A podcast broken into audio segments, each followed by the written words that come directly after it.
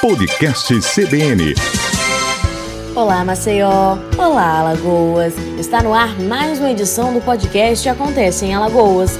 E eu, Emanuele Borba, estou com você para mais um episódio, trazendo informações sobre o que você precisa saber quanto ao país, assim como o que acontece em Alagoas.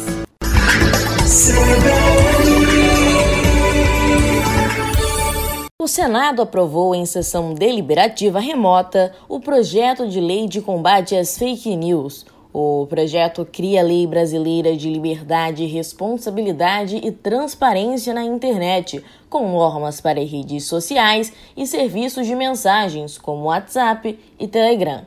A intenção é evitar notícias falsas que possam causar danos individuais ou coletivos e à democracia. O texto segue para a Câmara dos Deputados. O relator do projeto, Ângelo Coronel, reforçou a importância de combater principalmente o anonimato em serviços de mensagem de texto. Seguindo o que já dispõe a Constituição, toda manifestação é livre, mas o anonimato não é aceito. Com base nesta ideia, não é admissível que a sociedade brasileira se veja refém daqueles que se escondem covardemente atrás de perfis falsos para disseminar mensagens ofensivas, conteúdos depreciativos ou ainda pior, ameaças, como as que têm sofrido membros do Supremo Tribunal Federal e mesmo deste parlamento. Ainda de acordo com o projeto, se houver denúncias de desrespeito à lei, uso de robôs ou de contas falsas, os provedores de internet sociais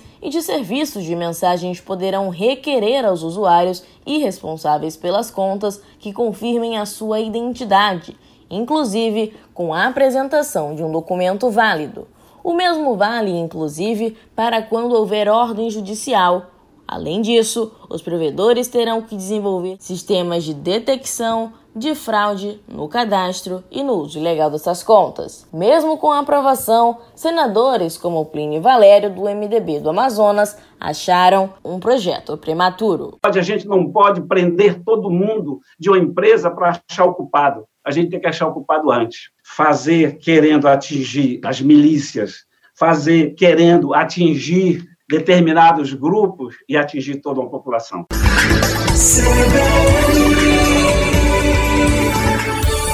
Deputados comemoraram na sessão virtual do plenário a decisão do governo Bolsonaro de prorrogar o auxílio emergencial para os informais afetados pela pandemia de Covid-19. A oposição cobrou o pagamento do auxílio até dezembro, mas o ministro da Economia, Paulo Guedes, anunciou que o governo estuda pagar duas parcelas de 600 reais dividido em quatro vezes. O líder do governo, o deputado Vitor Hugo, do PSL de Goiás, afirmou que a prorrogação vai beneficiar mais de 60 milhões de brasileiros.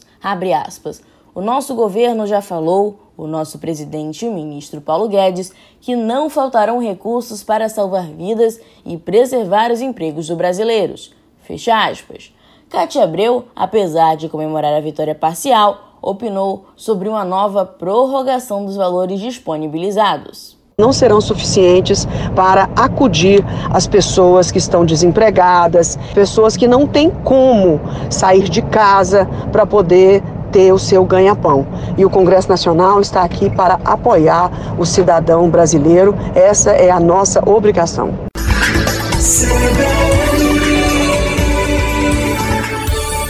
Novo decreto de emergência do governo de Alagoas coloca a capital em uma nova etapa de distanciamento social, a fase laranja, que é a que permite a reabertura gradativa dos serviços não essenciais a partir desta sexta-feira.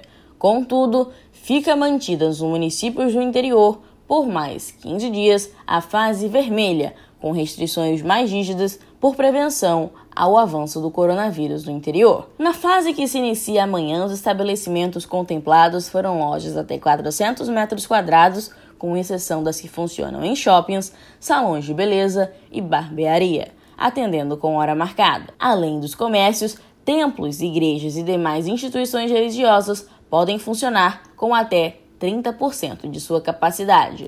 Ainda não há data definida para as próximas fases. Esses eixos estratégicos também serão considerados para espaçar o tempo entre uma e outra, se os casos voltarem a subir. havendo a possibilidade de até mesmo restabelecer medidas de isolamento de fases anteriores.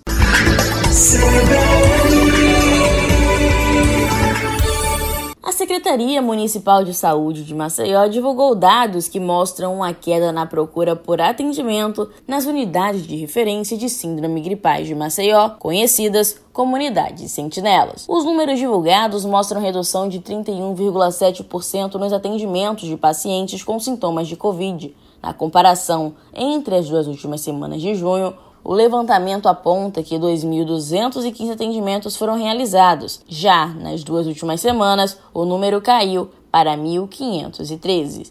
As unidades funcionam todos os dias, das 7 da manhã às 7 da noite, e tem salas de triagem, atendimento médico, observação de procedimento e medicação, além de farmácia, testagem e coleta.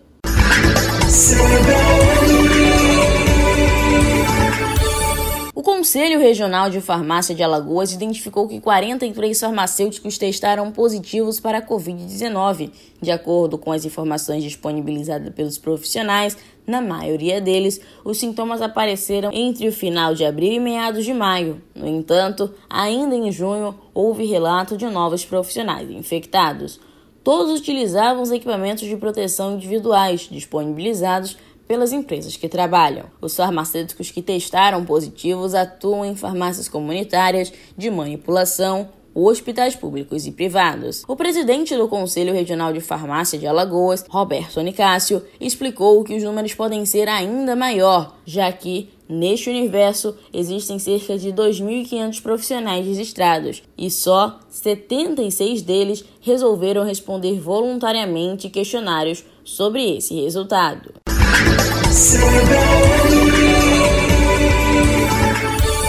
Esse foi mais um episódio do podcast Acontece em Alagoas. Para mais notícias do Brasil e do Estado, acesse o nosso site cbnmaceió.com.br.